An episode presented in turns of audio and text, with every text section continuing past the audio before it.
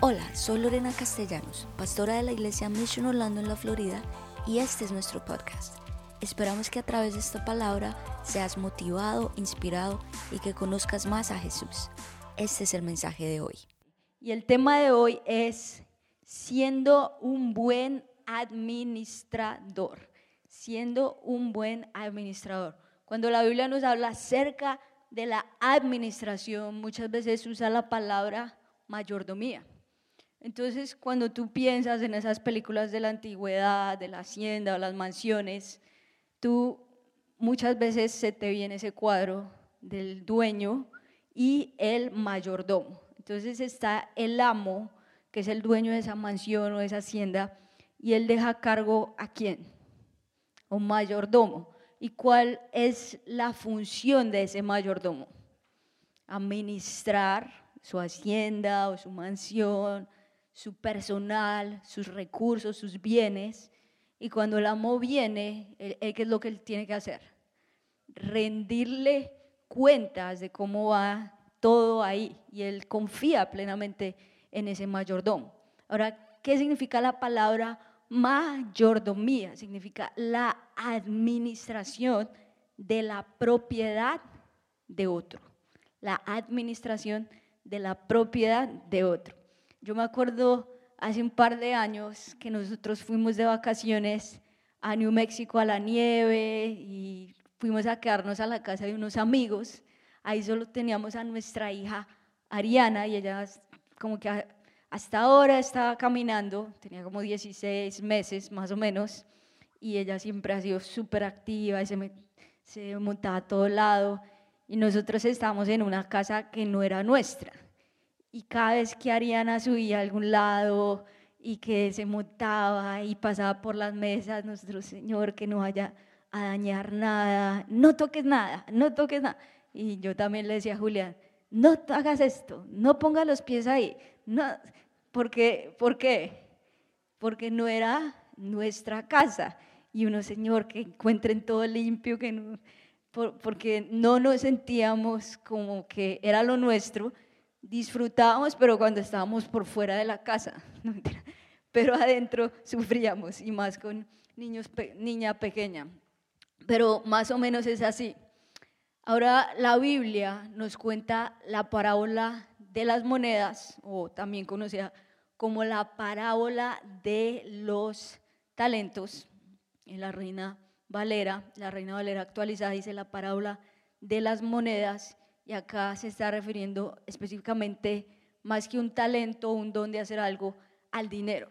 Es un pasaje un poco largo, pero quiero que lo leas conmigo de la Reina Valera actualizada, Mateo 25 desde el versículo 14.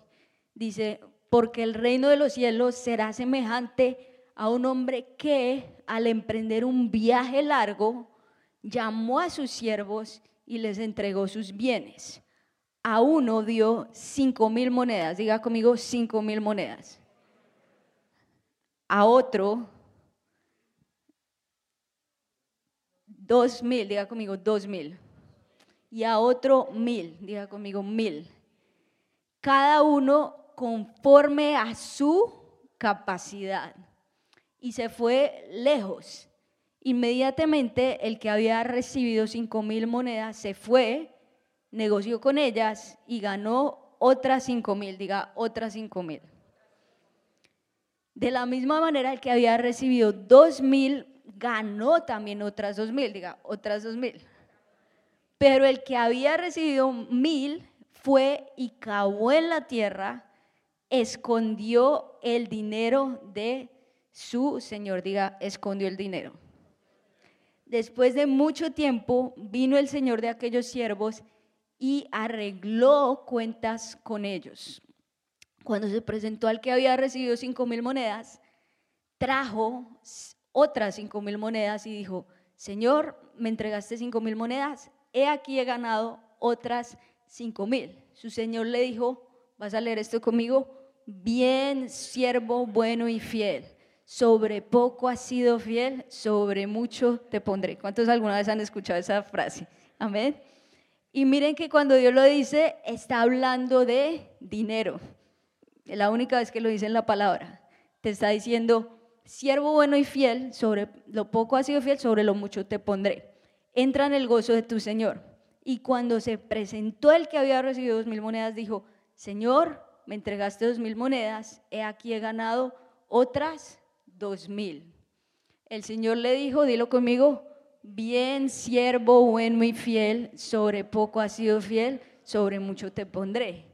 Entra en el gozo de tu Señor. Pero cuando se presentó el que había recibido mil monedas, dijo, Señor, yo te conozco, que eres un hombre duro, que cosechas donde no sembraste y recoges donde no esparciste. Y como tuve miedo, fui y escondí tus mil monedas en la tierra. Aquí lo que es tuyo. Su señor respondió y le dijo, dilo conmigo, siervo malo y perezoso. No le digas eso al que está a tu lado, por favor. Sabías que cosecho donde no sembré y recojo donde no esparcí. Por lo tanto, debías, debías haber entregado mi dinero a los banqueros y al venir yo habría recibido lo que es mío con los intereses. Por tanto, quítenle las mil monedas y denlas al que tiene diez mil monedas. Diga conmigo, wow. Y, y me impacta todo este capítulo porque prácticamente Dios nos da de acuerdo a nuestra capacidad. Y sigue diciendo, el último dice, porque a todo el que tiene le será dado y tendrá en abundancia, pero al que no tiene, aún lo que tiene, le será quitado. Al siervo inútil, échenlo en las tinieblas de afuera, allí habrá llanto y crujir de dientes. Esta es la parábola de las monedas. Ahora te quiero hablar, de acuerdo a este capítulo, acerca de dos principios para ser un buen administrador. Dos principios para ser un buen administrador. Número uno, yo no soy el dueño. Diga conmigo, yo no soy el dueño. De nada, de nada. Eso es algo que se te tiene que venir esa revelación. El Salmo 24.1 dice, la tierra es del Señor y todo lo que hay en ella. El mundo y todos sus habitantes le pertenecen. Nosotros ni siquiera nos pertenecemos a nosotros mismos. Todo lo que nosotros tenemos es de Dios. Diga conmigo, sí, todo. Todo, absolutamente todo. Mi, mi vida, mi familia, mis bienes. Ni siquiera tu perro es tuyo tu perro le pertenece al Señor, tu gato, tu mascota, todo. El diamante que tú tienes, ¿cuántos tienen diamantes? ¡Uh! No, nadie. El diamante que tú tienes, ese vino del mineral de que creó Dios, el metal que, con el que tú manejas o conduces, ese no es tuyo. ¿De, ¿De dónde viene? De los minerales que Dios creó porque Dios es el creador de todo y nos da la capacidad a nosotros para crear productos y cosas, pero nada es absolutamente tuyo. Ahora, cuando vemos a los niños, cuando están gateando, todos lindos, ¿no? ¿Cuál es una de las primeras palabras que aprende a decir un niño? Mío, o en inglés, mine, o en español, mío. Y yo no sé ustedes, pero a veces uno está como tranquilo con niños pequeños Puede que tú tengas hijos o pues que lo hayas visto en otra casa, o tus hermanos o tus primos, pero todo el mundo ha visto esto. Uno está tranquilo en la sala, ya sea hablando, viendo televisión, no sé qué, y un momento a otro empieza a escuchar a ese niño chiquito. ¡Mío! Y uno como que se hace loco, bueno, que se le pase. Al ratico, ¡mío! Ya, cada vez le sube el volumen del tono y también del, del volumen, ¿no? ¡Mío! ¡Mío! Y ya, ¡ah! entonces ya uno, y si es tu hijo, uno, voy hasta el cuarto y está generalmente, ¿cuál es el cuadro? El niño chiquito peleando con otro niño más grandecito. ¡Mío! ¡Mío! ¡Mío! El juguete. ¿Y cuántos saben que uno como papá en ese momento no le importa lo que es justo? ¿Qué es lo único que, uno quiere? Silencio. Entonces uno, ven, dáselo. No, pero es que si es mío. No me importa, dáselo, dáselo. Ya, necesito silencio. Entonces, es muy chistoso porque los niños siempre dicen, mío, mío. Y desde que nacemos, esa es nuestra naturaleza. Ya hay personas más adultas que siguen con lo mismo. Espero que no estén acá. Pero ya cuando tú eres más grande, cuando ya eres adolescente o joven, yo no sé en sus países, pero creo que esto es global, es universal, es una frase que dicen los papás. Mientras que usted viva bajo este techo o en esta casa, que, dicen los padres, se hace lo que yo diga. ¿No? ¿Cuántos han escuchado esa frase? ¿Cuánto lo han dicho? Uh. Porque tú le estás recordando a tu hijo que es mi casa y que tú estás acá, pero esto es mío, no es tuyo.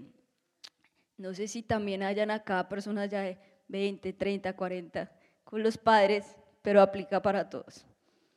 Mientras que nosotros estemos acá, ¿qué tenemos que obedecer? A nuestros padres porque no es nuestro. Ahora, si tú tienes esa, esa visión en tu vida de que algún día Dios va a venir como ese amo a rendirte y a pedirte cuentas a ti, ¿qué has hecho con mi dinero que yo te di? ¿Qué has hecho con la familia que yo te entregué? ¿Qué has hecho con la vida espiritual que yo te di? Tú vas a decir, mira Señor, mira mira toda esta riqueza que tengo, mira toda esta familia que tengo, mira todas las personas que yo estoy impactando a través de lo que yo estoy dando. Y ahí Dios te va a decir, siervo bueno y fiel. Sobre lo poco has sido fiel, sobre lo mucho te pondré. ¿Cuántos creen esta promesa? Ahora, si tú ya sabes que tú no eres el dueño, diga, yo no soy el dueño, de nada, tú ya sabes que tú eres qué? Un administrador. Diga, soy un administrador. Dígalo otra vez, soy un administrador. La palabra siempre lo, lo menciona con la palabra mayordomo, pero para que lo entendamos un poco más, es, somos administradores de todo lo que Dios nos da. Si nos ponemos a analizar la parábola de las monedas, este amo tuvo tres siervos, ¿no? A uno le dio cinco mil monedas, a otro dos mil y a otro mil. Cada uno de acuerdo a su capacidad. Y en el tiempo, en ese tiempo, esas mil monedas era equivalente a más o menos 33 años de trabajo. O sea, se hizo el cálculo que más o menos una persona en ese tiempo comenzaba a tener su vida laboral más o menos desde los 17 años de edad y trabajaba más o menos por 33 años o un poco más, porque las personas ahí vivían más o menos hasta los 50, 60 años. Entonces prácticamente era como toda una vida laboral, esas mil monedas era lo que representaba. Este amo vio la capacidad de tres hombres y les dio de acuerdo a lo que él había visto en ellos y se las entregó. Y nosotros muchas veces, uno más en, Latinoamérica que acá, uno, Señor, pero ¿por qué yo te sirvo? Yo estoy contigo, yo oro, pero porque tú bendices mucho más a este, esta persona, este impío que no hace nada, ni te ama, ni te conoce, pero mire todo lo que tiene, todo lo que tú le das y lo prosperas. Y siempre estamos como diciendo, Señor, porque, porque Dios te da de acuerdo a tu capacidad, diga, de acuerdo a mi capacidad. Deuteronomio 8:18 dice, acuérdate del Señor tu Dios, Él es quien te da las fuerzas para obtener riquezas a fin de cumplir el pacto que les confirmó a sus antepasados mediante un juramento. Y esta es una gran verdad que yo quiero que tú te lleves hoy. Dios quiere prosperarte. Dios quiere que tú tengas riquezas. Dios quiere, Dios quiere que tú dejes acá un legado. Eso quiero que lo tengas súper, súper claro, porque Dios lo dice. Él es quien te da las fuerzas a ti para obtener riquezas. Es Dios, no es nadie más. Y si tú tienes esa naturaleza, tú dices, Señor, amén, tú me has dado naturaleza de, próspero. Y la palabra de Dios lo dice, Dios dice que Él creó al rico y al pobre. Siempre van a haber ricos, siempre van a haber pobres. Y Dios los creó. Pero tú vas a decir, Señor, acuérdate de mí, por favor, y dame la naturaleza para obtener riquezas. Pero ahora estas riquezas tienen un fin. No es simplemente, ah, qué chévere, sino que es el fin de cumplir el propósito por el cual Dios te llamó. Y de acuerdo a esta parábola, la buena administración es hacer crecer las riquezas, no mantenerlas. Diga conmigo, crecer. Eso fue lo que Dios siempre dijo, wow, buen siervo. El primero que le dio cinco mil monedas, o sea, como cinco vidas de trabajo, ¿qué fue lo que él hizo? Las duplicó y llegó a diez mil monedas. Al segundo, dos vidas de trabajo, lo mismo. Y al tercero, ¿por qué le dijo siervo malo y perezoso? ¿Qué fue lo que él hizo? Las que las escondió, las guardó. Digo, no hizo absolutamente nada o sea, yo me ponía a pensar y yo dije, pero, pero si ni siquiera él tuvo pérdidas. O sea, aparentemente, ah, mira, lo que tú me diste, yo te di igualito. Pero esto enfureció tanto a este, a este amo que dijo, siervo inútil, perezoso, échenlo allá. O sea, se puso súper, súper furioso porque él no hizo nada con sus finanzas, sino que las mantuvo y le dijo, por lo menos lo hubiera llevado al banco y me hubieran dado intereses. Por lo menos. Pero ni siquiera eso, ni siquiera eso se le vino a la cabeza. ¿Qué está pensando? Váyase, lejos. Entonces es como que si uno mantiene lo que ya tiene, eso no le agrada al Señor. Porque Dios nos hizo a nosotros, a los seres humanos, con la naturaleza de estar creciendo, de estar progresando, de estar obteniendo aún más. Y un principio que, quiero que te lleves y una gran verdad es, tú eres el banco de Dios. Diga que está a tu lado, tú eres el banco de Dios. Cuando Dios te ve a ti, Él, él nos ve como esos mayordomos. Y Él dice, bueno, este parece que ha sido bueno con lo poco que le he venido dando, voy a darle un poco más. Nosotros hacemos algo con nuestros hijos pequeños que los estamos tratando de enseñar acerca de la mayordomía de la administración y tenemos una tabla en nuestra casa y vamos poniéndole carita feliz cada día que están haciendo las cosas que ya saben que deben estar haciendo y van acumulando y al final de la semana, en el viernes, le decimos, ok, acá están tus cinco dólares por lo que estás haciendo. Y les empezamos a enseñar el principio del diezmo y el principio de ahorrar y también que si ellos quieren invertir en algún juguete o en, alguna, o en algún dulce, tremenda inversión, pueden hacerlo.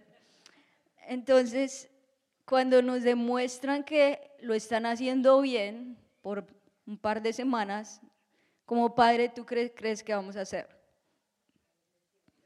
Vamos a decirle, ok, entonces esta semana te voy a dar un dólar más. ¿Por qué? Porque me has demostrado que estás administrando lo poco que tienes bien, estás ahorrando, estás trayendo tu diezmo, acá te premio. Y es el mismo principio de Dios con nosotros. Si Dios te bendice en gran manera, y, es que muchos de nosotros somos muy emocionalistas, ¿no es cierto?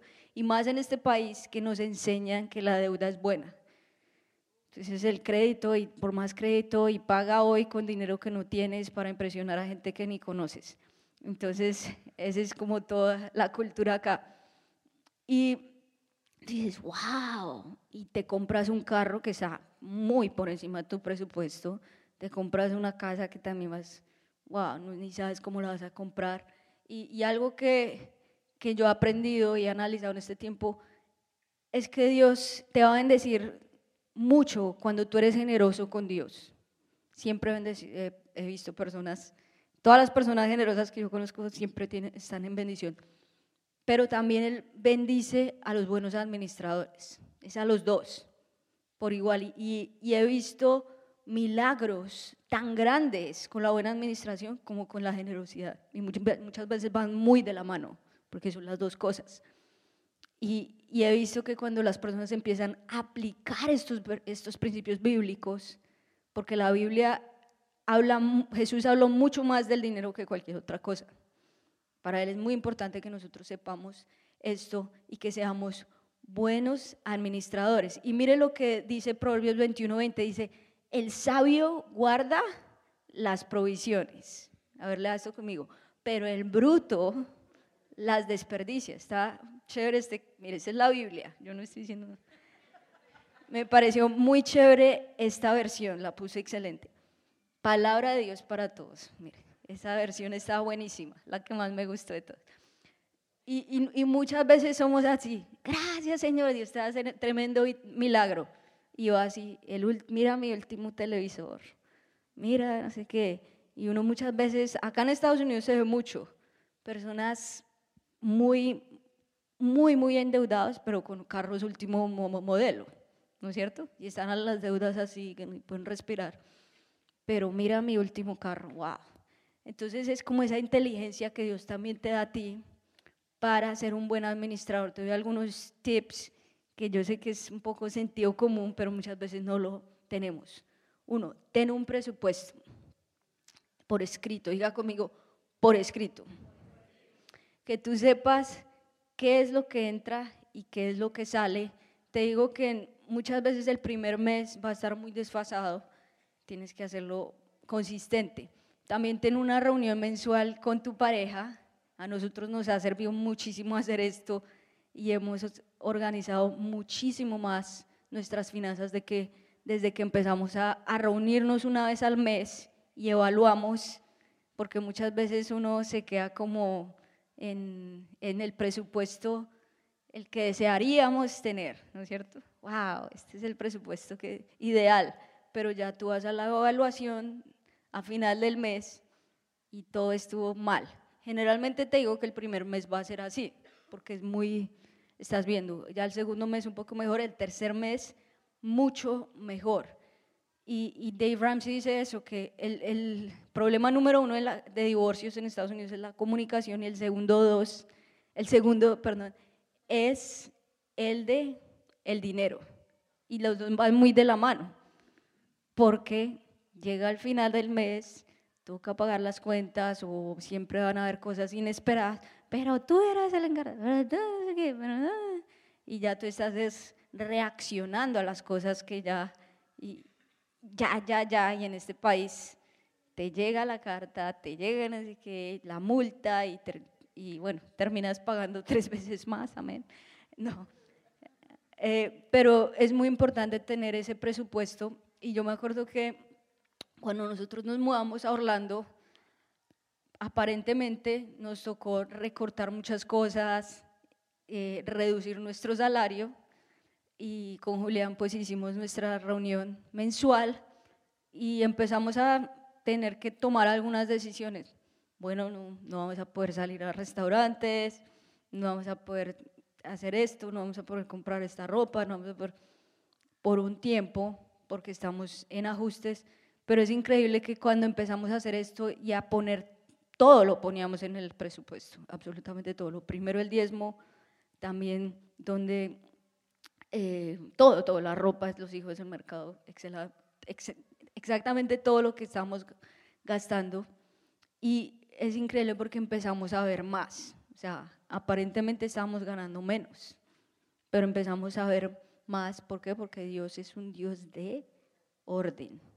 A Dios le gusta el orden, le gusta la planeación, le gusta la buena administración. Ahora yo quiero que tú te hagas esa pregunta. ¿Será que sí soy un buen administrador? ¿Será que sí soy un buen administrador? Con esos dólares que Dios te da mensualmente, ¿Qué es lo que tú estás haciendo con esto? Con estos recursos que Dios te da. Y no estoy hablando de la cantidad, porque puede ser que sea mucho o poco, pero ¿qué estás haciendo con esto? Y hay una parábola también que Dios, Jesús dijo acerca del rico insensato, y la vemos también ahí en Lucas 12, dice, entonces les contó esta parábola. El terreno de un hombre rico le produjo una buena cosecha, diga, buena cosecha. Así que se puso a pensar, hmm, ¿qué voy a hacer? No tengo dónde almacenar mi cosecha. Por fin dijo, ah, ya sé lo que voy a hacer. Derribaré mis graneros y construiré otros más grandes donde pueda almacenar todo mi granero y mis bienes. Y sigue diciendo, y diré, alma mía, ya tienes bastantes cosas buenas guardadas para muchos años. Descansa, come, bebe y goza de la vida. Pero Dios le dijo, necio, esta misma noche te van a reclamar la vida.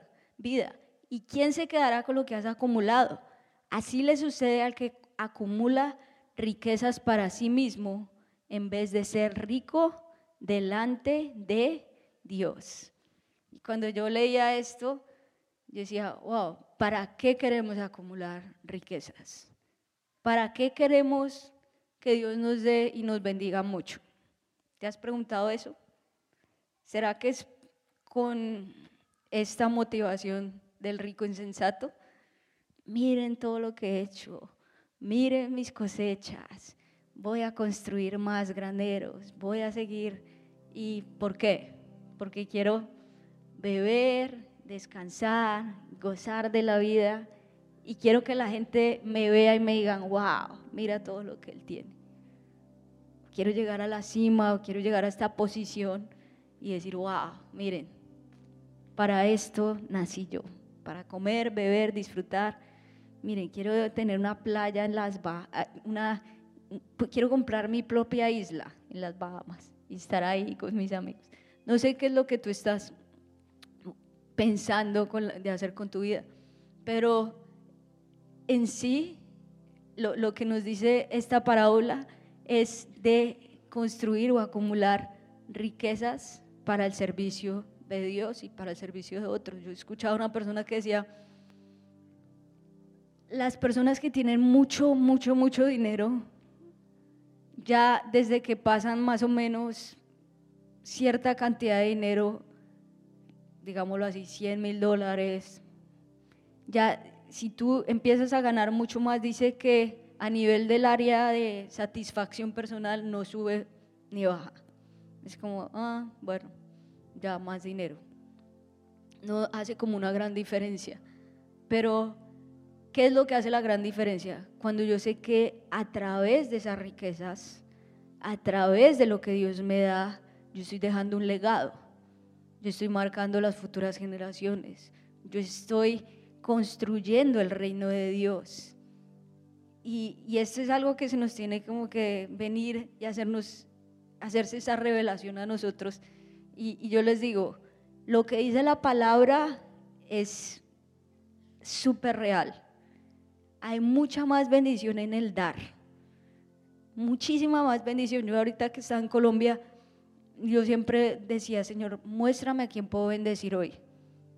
Y tal vez tenía 100 dólares en mi bolsillo y alguien que yo veía, me acuerdo que salí a comer con mi tía, que es súper linda, y me invitó a comer las dos. Y ella no, y ella es la mejor anfitriona. Y yo, mira, Dios me puso a darte esto. Se pone a llorar y dice, gracias. Yo no, sal con, con, con tu esposo y pásenla bien, pero gracias por todo lo que tú has sembrado. Yo creo que yo fui la más bendecida, aún más que mi tía, de dar. Y es algo mínimo, no es de la cantidad que tú des, pero es decir, esto poco que tal vez que tú estás dando está marcando a alguien. Y, y así con varias personas que Dios me ponía en el corazón.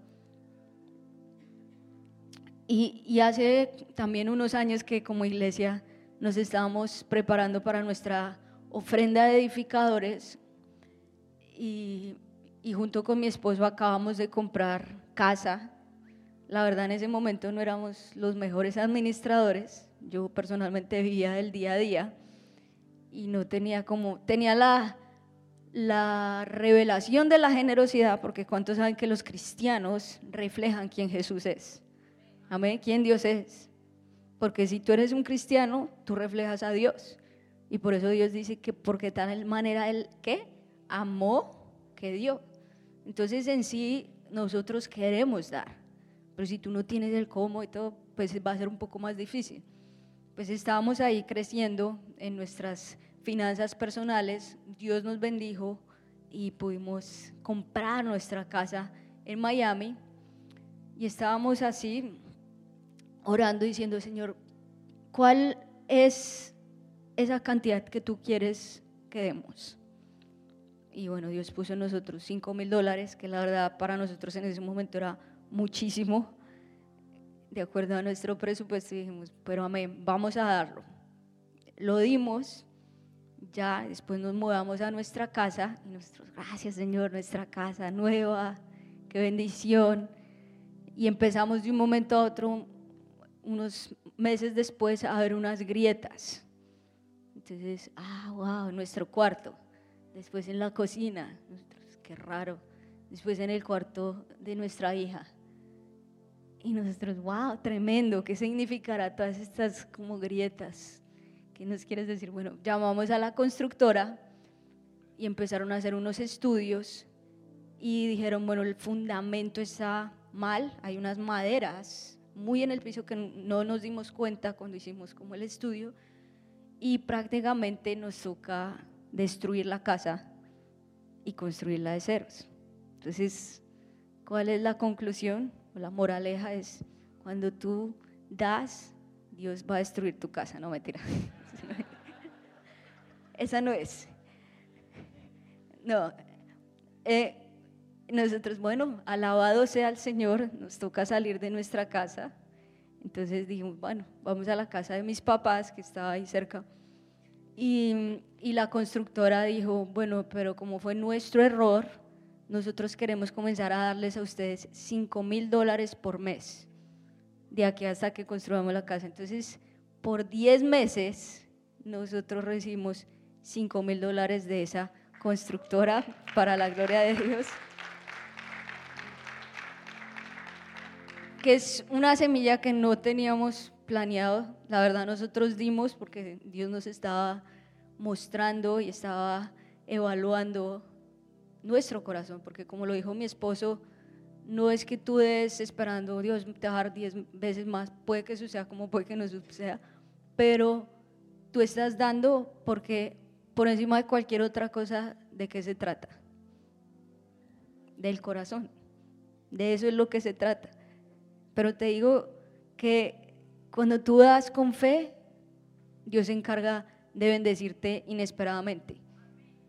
Ahora, esa semilla, nosotros en ese momento no teníamos ni idea que nos íbamos a venir a Orlando, ni idea lo que Dios iba a hacer en nuestro futuro, nada. Y dijimos, Señor, ¿por qué tú nos quieres bendecir a más este dinero inesperado.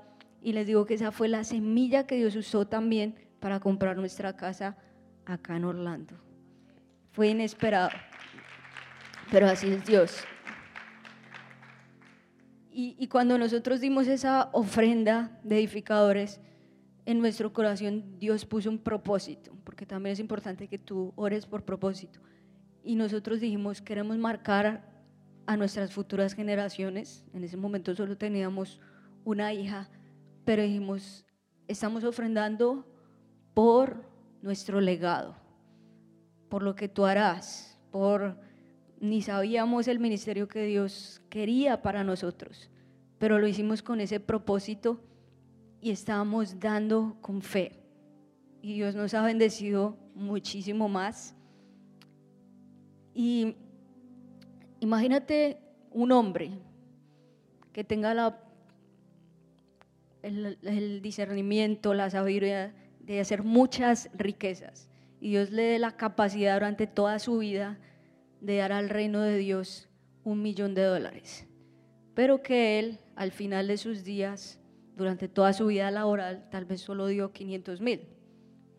Dijo, mira, Señor, tuve la capacidad de dar un millón de dólares, pero solo te di 500 mil.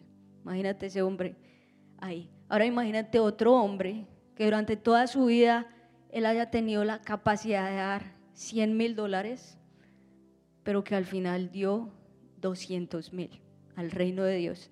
¿A cuál de esos dos hombres tú crees que Dios le dirá, buen siervo, bueno y fiel? Al segundo, porque no se trata de la cantidad, sino se trata del corazón con el que tú lo hagas. Porque muchas veces estamos comparándonos y diciendo, Señor, pero ¿qué tengo yo? Tal vez acabo de llegar a este país, tal vez ni puedo vivir bien, ¿qué puedo dar? Y Jesús cuando vio a la, viuda, que solo dio dos dogmas, eso era como decir dos pennies hoy en día, totalmente insignificante. ¿Qué dijo Jesús ahí? Esta viuda dio más que todos esos ricos que están ahí, porque no se trata acerca de la cantidad, sino se trata del corazón con el que tú das.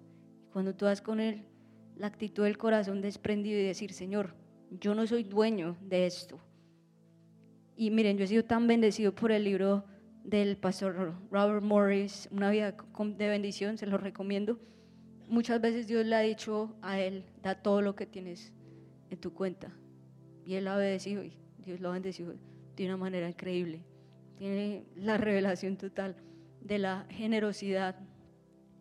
Y, y Dios se agrada de eso cuando nosotros damos con corazones desprendidos, cuando nosotros damos sabiendo que no se trata de nosotros, sino que Dios nos bendice para hacer bendición para otros. Por eso es que hacemos todas las cosas y por eso es que estamos diciendo una vida de bendición.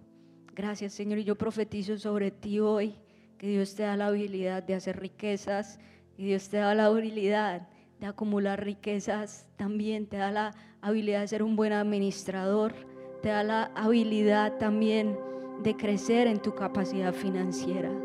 Que si tal vez estás en deudas, Dios te da la habilidad de salir de esas deudas, de bendecir el reino de Dios, de bendecir a otros a través de tu generosidad, de reflejar el amor de Cristo a través de quien tú eres. Porque no se trata de lo que nosotros hagamos acá en esta tierra, ni siquiera, sino lo que hagamos durante, a través de todas nuestras generaciones.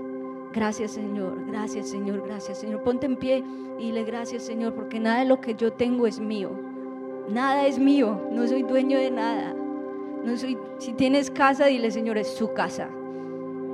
Vamos, entrégale al Señor todos tus bienes, entrégale al Señor a tu familia, aún todo lo que tiene y dile, Señor, nada es mío, nada es mío, todo es tuyo. Yo simplemente soy un administrador de lo que tú me das. Dame un corazón desprendido, Señor, porque tú amas, Señor, ese corazón desprendido. Y tú lo dices en tu palabra, que el que retiene, aún lo que tiene, lo perderá. perderá. Pero el que da, recibirá mucho, recibirá la vida eterna, Señor.